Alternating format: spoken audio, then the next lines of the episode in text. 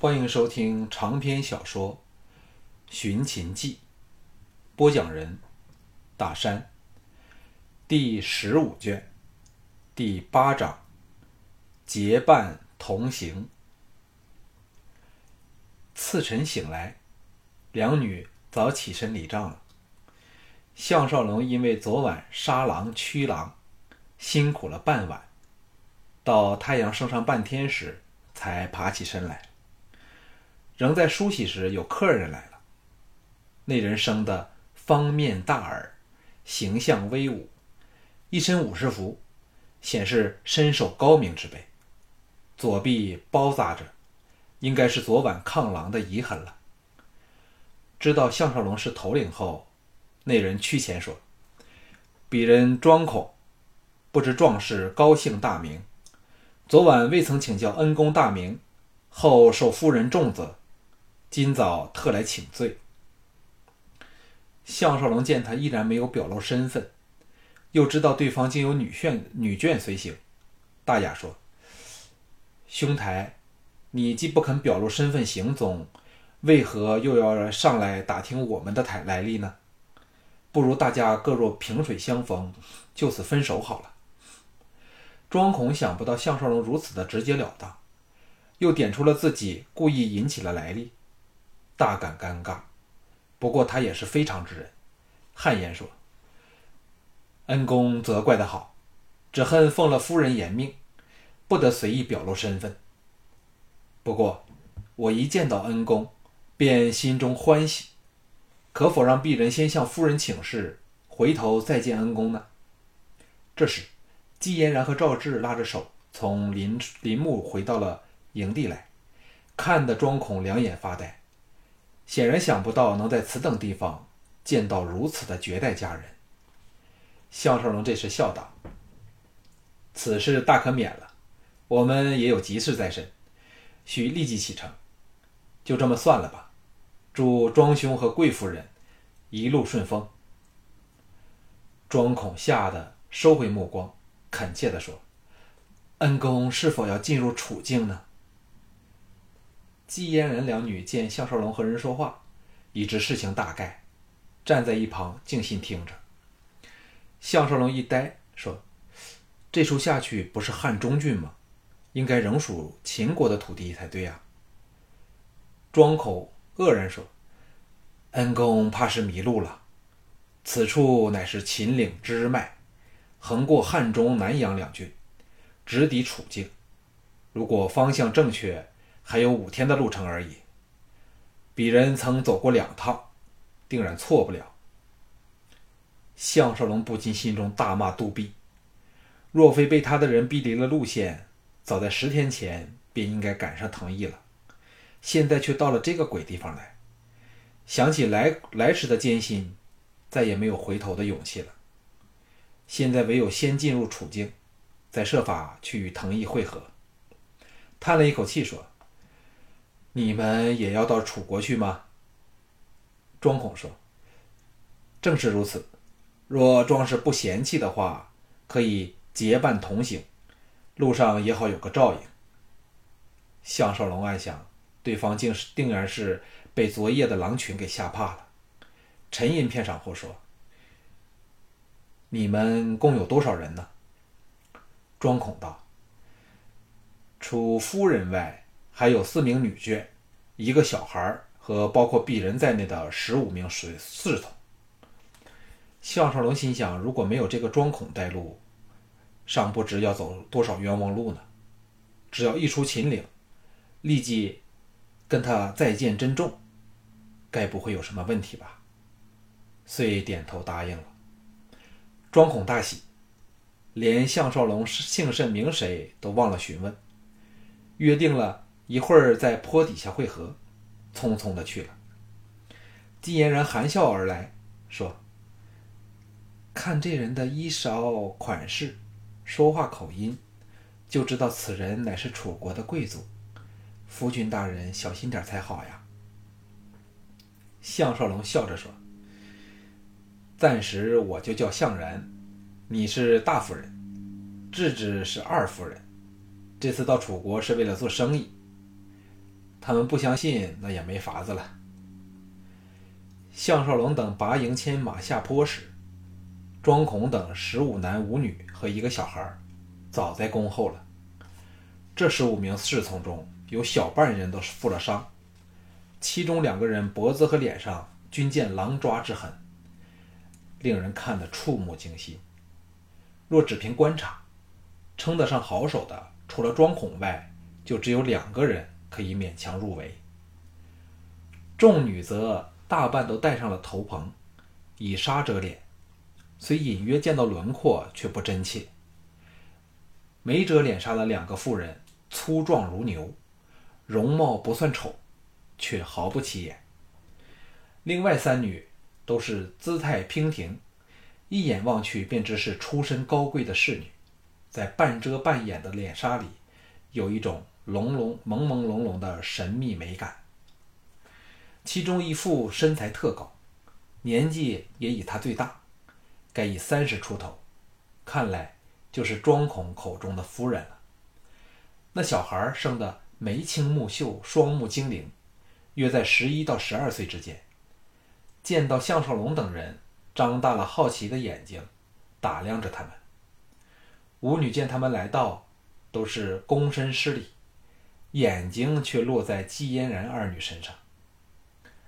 那个夫人先发言说：“妾身夫君姓庄，壮士昨夜援手之恩，妾身没齿不忘。”未知先生高姓大名，好叫妾身能够铭记心头。项少龙来到他身前，依足礼数还礼后，才笑着说：“在下项然，这两位都是我的夫人。金烫是要到楚国去碰碰运气，看看可否购得高质的黄金。想不到竟然迷了路。不过如果不是迷路，也遇不上夫人和贵属。”这位小哥是否是令郎呢？庄夫人在轻纱后的眼睛盯着项少龙说：“正是小儿庄宝义。他两人是妾身的三妹和四妹，尤翠之和尤凝之，其他的都是来自我府的仆从。”两女害羞的微一俯身。庄夫人目光落在了姬嫣然的脸上，似是若有所思。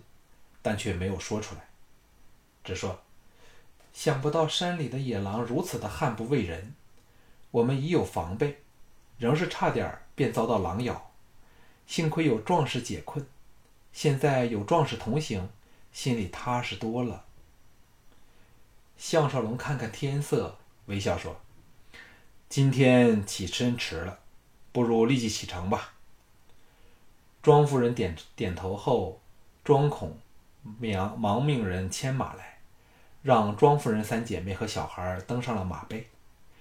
这个庄宝义年纪虽小，却在马上坐得稳如泰山，毫无惧意。众人于是开始下山。庄孔的确没有吹牛，果然是识途老马，省了项少龙不少功夫力气。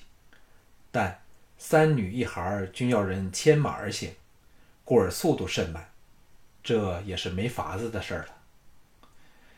一路上，两队人间再没有交谈，只是那庄孔不时的指点路途上的风光，使项少龙有参加旅行团的悠闲感觉。到了晚上露营时，庄夫人则躲在帐内进食，更没有说话的机会了。就这样，走了五天路，处境。终于在望了。这晚又如常的扎营休息，项少龙则和季嫣然二女和一众铁卫围着篝火，一边烧烤打来的野味儿，随口谈笑。庄孔等则在营地的另一端吃他们的干粮，婉拒了项少龙礼貌的邀请。满月高挂中天，照得附近山野一片金黄，远方的雪峰。更是闪烁着神秘诡异的光芒，兼有狼嚎传来，又使人感到这宁静平和的山野仍然是危机四伏。赵志如释重负地说：“再过两个山头，我们便可踏足平地了。真是好极了，恨不得现在就立即天亮。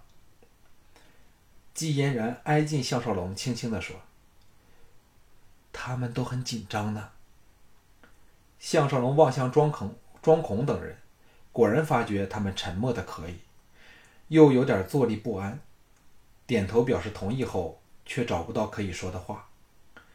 人家既然不肯告诉你，问来也是没用，而且到了处境后，自顾尚且不暇，哪还有本领去理别人的闲事啊？这时，附近传来了一阵狼嚎，乌光向金善笑着说。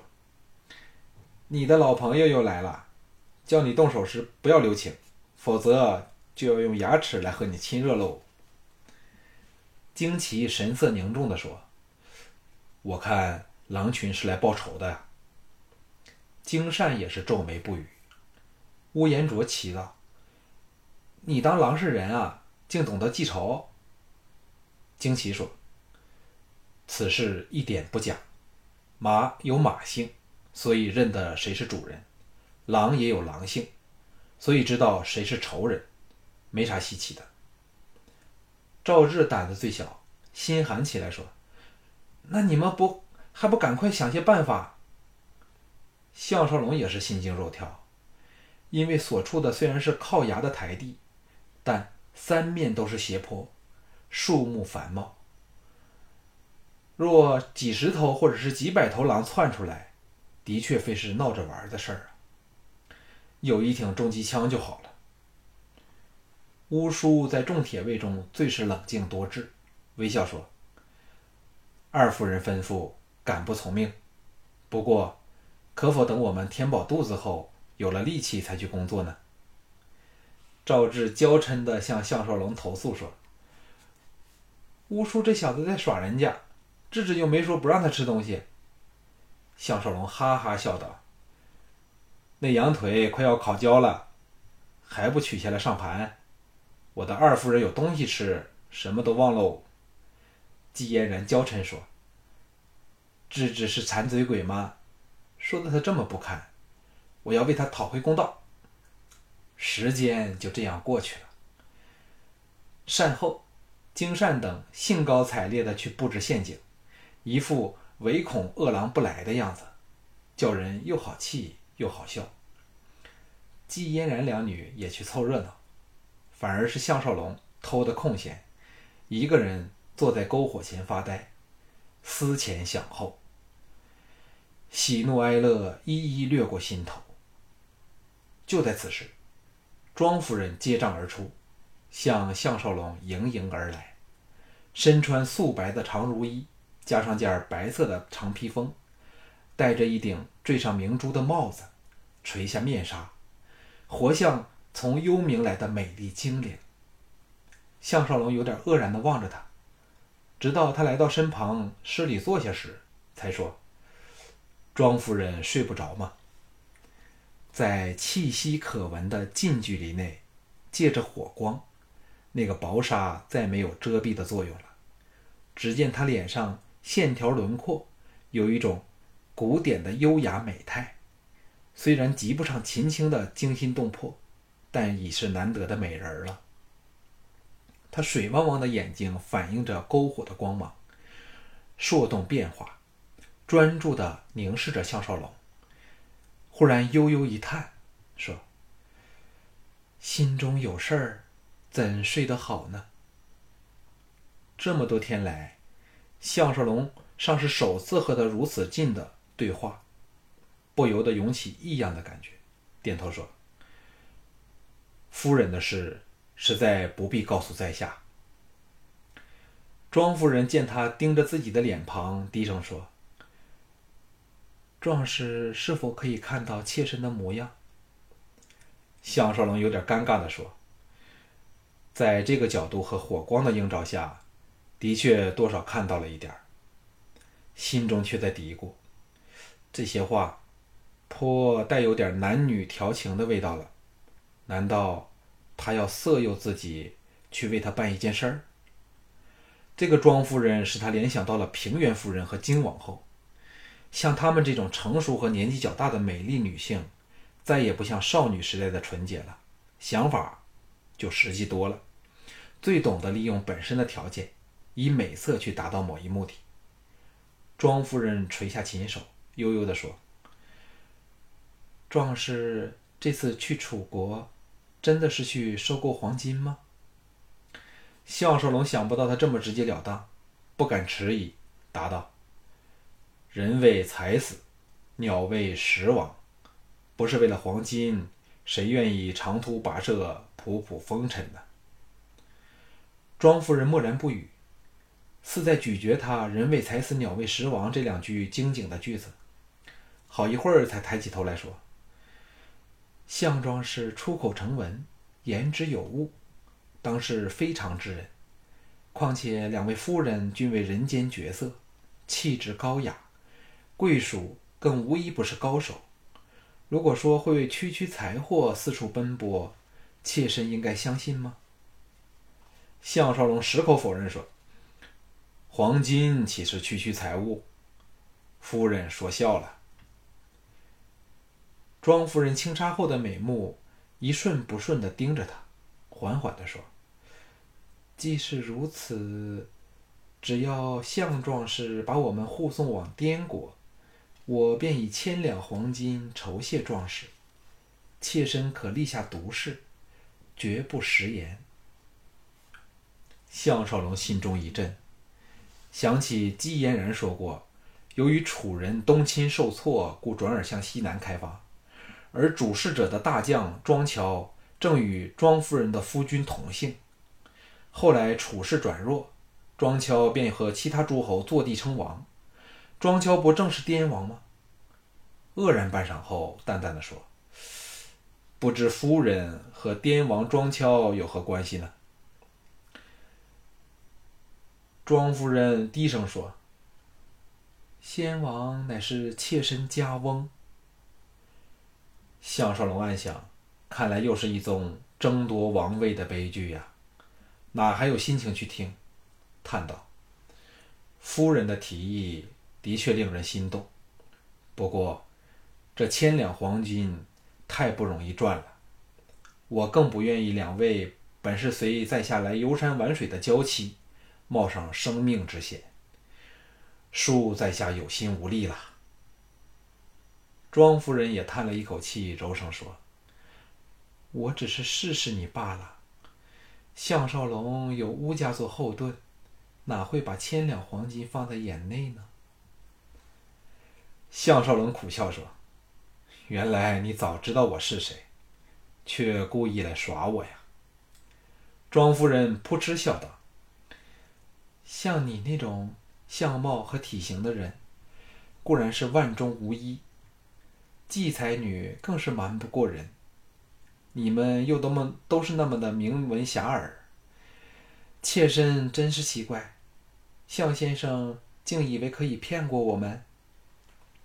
又微笑说：“若换了是一般男人，妾身或会以身体来换取你的帮助，但却知道这一招对你毫不管用，故而不如明买明卖，大家做个对双方都有利的交易，好吗？”项少龙忽然涌起了古怪的感觉。这个庄夫人，不但有平原夫人和金王后的特质，还包含了赵雅在内的混合体，一副不怕你不合作的俏样，使人既刺激，又充满了挑逗性。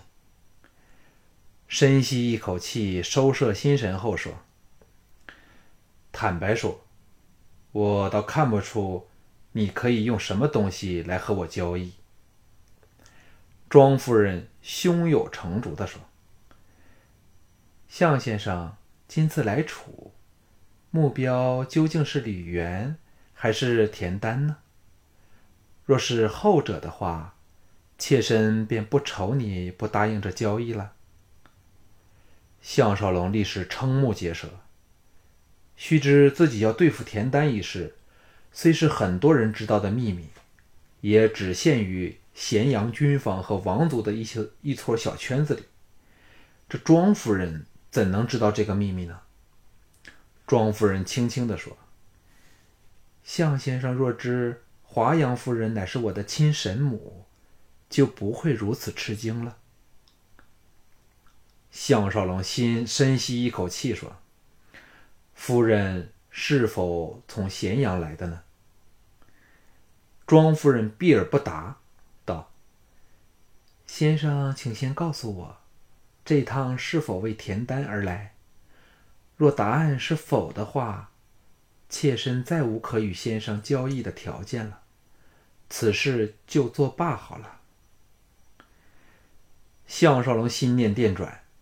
听他语气，似乎在田丹一事的背后上大有文章，不由得有点心动，叹道：“夫人真厉害，何不说来听听？”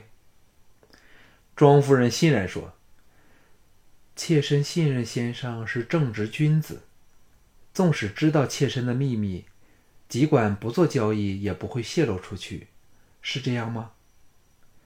项少龙苦笑说：“难道我项少龙会害你这些妇人和孺子吗？”庄夫人精神一振，道：“我之所以知道这么多秘密，皆因李渊的心腹里有我的人在。先生现在明白了吧？”项少龙恍然大悟：庄夫人本身是楚人，又是庄敲的媳妇儿，更是华阳夫人的近亲。李渊的心腹里有他来自他那个系统的人，绝非不合理的事儿。难怪他会知道自己要对付田丹了。庄夫人微微笑道：“向先生，可否拉起妾身的遮面纱？妾身要面对面告诉你一个梦想不到的秘密。”项少龙皱眉说：“夫人乃身有所属的人，我这么做恐怕与理不合吧？”庄夫人黯然说：“先夫已于五年前被叛军在闹市中斩首了，妾身现在不属于任何人，否则何必背井离乡，避到秦国来呢？若不是有华阳夫人护着我，妾身早被楚人擒回去了。”项少龙叹了一口气，揭起了他的面纱，一张一喜一嗔。充满了成熟美女风韵的俏脸呈现在眼前。她的玉脸稍显长了点儿，可是由于粉颈像天鹅般的优美修长，却配合的恰到好处，形成一种独特魅力。再加上下颌有一颗如点漆般的小小美人痣，把一切都平衡的完美无缺。她的眼睛果然是水汪汪的。可令任何任何男人见而心跳。古典的美态虽逊于秦青，却多了秦青所没有的大胆和野性，使人生出一见他便想和他上上床的冲动。难怪他要以面纱遮脸了。庄夫人见他目不转睛的打量自己，大感满意，含羞地说：“先生觉得妾身的容色尚可入眼吗？”项少龙暗自警惕，他虽然开宗明义表示不会色诱自己，其实一直都在这么做着。不过也难怪他，以他如此一个弱智女流，为了复国和让儿子重登王位，除了天赋的本钱外，还可以依靠什么呢？可以想象，从复国到现，从亡国到现今这一刻。他必然曾多次利用美丽的身体来换取男人的帮助，不由得叹了一口气说：“夫人何自妄自菲薄？你还没说那天大的秘密嘞。”庄夫人眼中掠过惊异之色，轻轻地说：“到这一刻，我才明白，为何连寡妇卿都对先生难情难自禁了。”说话正代表了一个人的胸怀修养。只听先生谈吐，别出书籍，就知道先生非常人也。项少龙暗叫惭愧，苦笑着说：“复国为重，夫人千万别看上在下，自招烦恼啊。”庄夫人掩嘴媚笑说：“你对自己本颇有信心，但人家欣赏你，也要心惊肉跳吗？而且还出言警告。哎，世间竟有你这类怕令女子倾心的男人，说出去绝不会有人相信的。项少龙越接触这个庄夫人，越觉得她诱惑力惊人。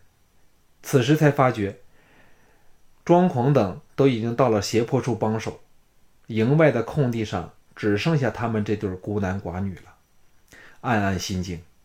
郑荣说：“在下正在洗耳恭听嘞。”庄夫人敛起笑容，轻轻地说：“田丹现在应该已经抵达楚都寿春了。”项少龙巨震道：“什么？”